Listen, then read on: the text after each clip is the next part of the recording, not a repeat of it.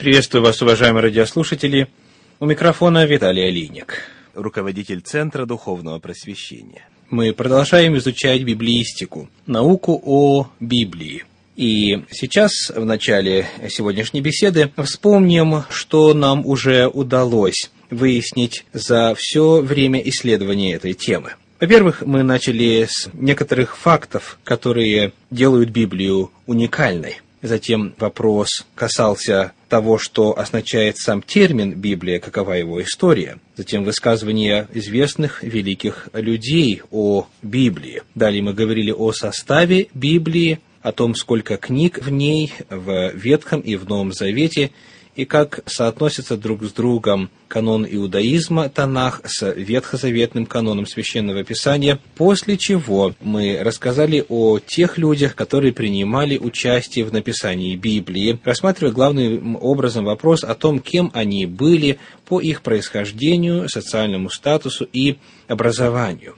Далее. Разговор пошел о том, насколько Библия достоверна с точки зрения сохранности ее текста. Мы увидели, что Библия в десятки раз лучше сохранилась, чем все другие произведения античности, и фактически в этом отношении беспрецедентна по своему характеру. Библия дошла до нас без изменений и удивительно точной. Затем мы стали рассматривать вопрос достоверности информации в Библии с точки зрения, во-первых, истории и археологии. Также, увидев удивительную картину точности и соответствия, Библия во многом помогла сформироваться археологии как науки, и археология, в свою очередь, подтвердила огромное количество заявлений Священного Писания. Мы рассмотрели также заявления Библии в других сферах науки, в том числе о соотношении науки как подхода к объяснению реальности и Библии также шла речь. Мы коснулись вопроса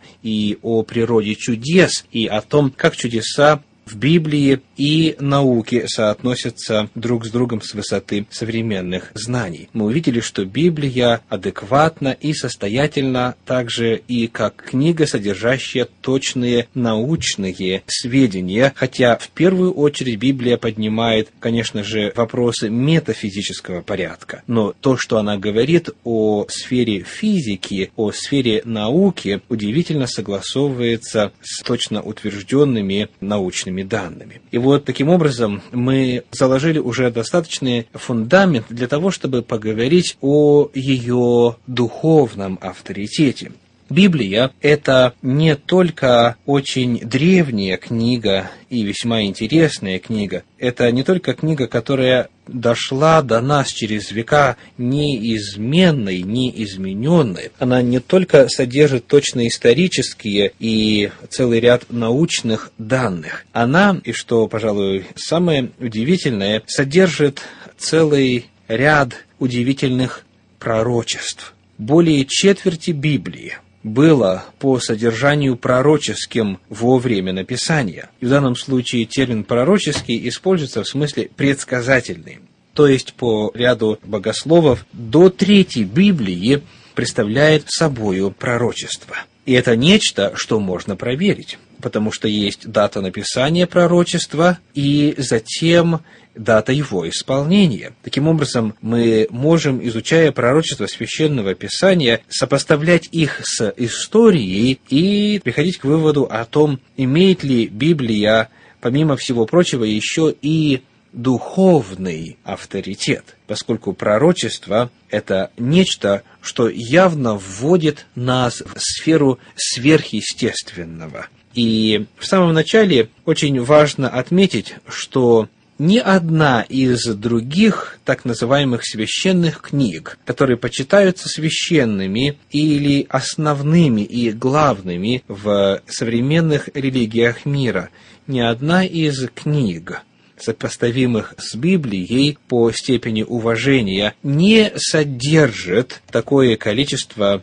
пророческих предсказаний. В книгах буддизма в Трипитаке нет пророчеств. В трудах Конфуция нет пророчеств. В Коране повторены некоторые пророчества из Библии. В Ведах нет пророчеств. Есть гадания по типу астрологии, где путем подставления дат и имен есть возможность получить результат. Но того, что есть в Библии, четкое предсказание с именами, с географическими названиями, с указанием промежутка времени и так далее, ничего подобного ни в одной из религиозных книг мира, которые лежат в основе великих религий мира в истории не существует. При этом очень важно провести разницу между гаданием и пророчеством. Гадание по определению это догадка, предположение. Оно не конкретно, по своей природе,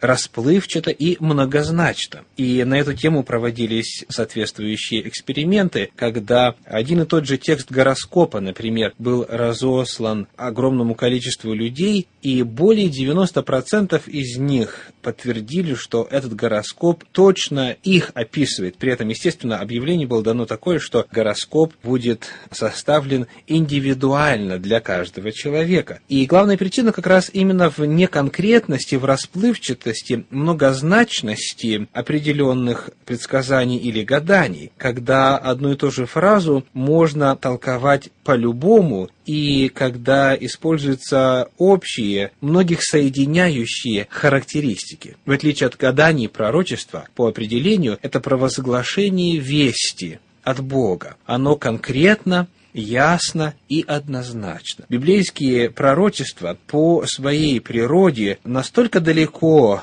отстоят от гаданий, как фокусники отстоят от действительного проявления библейских чудес.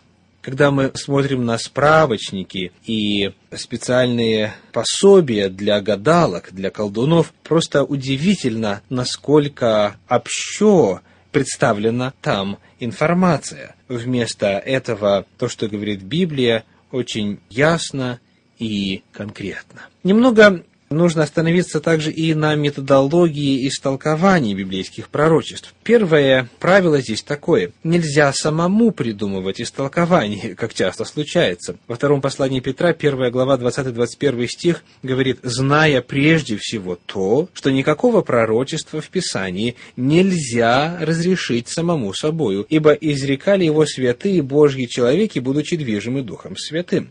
Нельзя самому придумывать истолкование.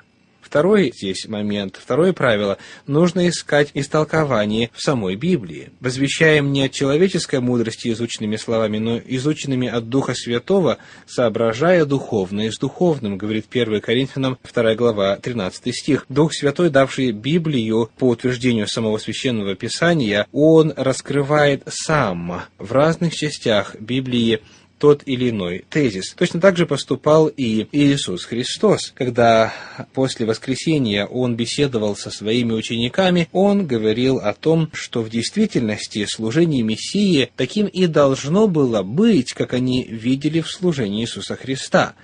И это были далеко не голословные заявления. Сказано, начав от Моисея, из всех пророков изъяснял им сказанное о нем во всем Писании. То есть при исследовании того или иного пророчества необходимо посмотреть, что Библия сама говорит на эту тему для того, чтобы избегнуть или избежать опасности внесения в истолкование того, чего в них нет на самом деле. При этом также важно помнить и для чего Библия дает предсказания касательно будущего.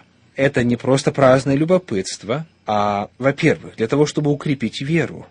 И вот я сказал вам о том прежде, нежели сбылось, дабы вы поверили, когда сбудется, говорит Евангелие от Иоанна 14:29 чтобы предупредить об опасности. Когда же увидите Иерусалим окруженный войсками, тогда знайте, что приблизилось запустение его, говорит Евангелие от Луки 21.20, чтобы дать рекомендации о том, что делать.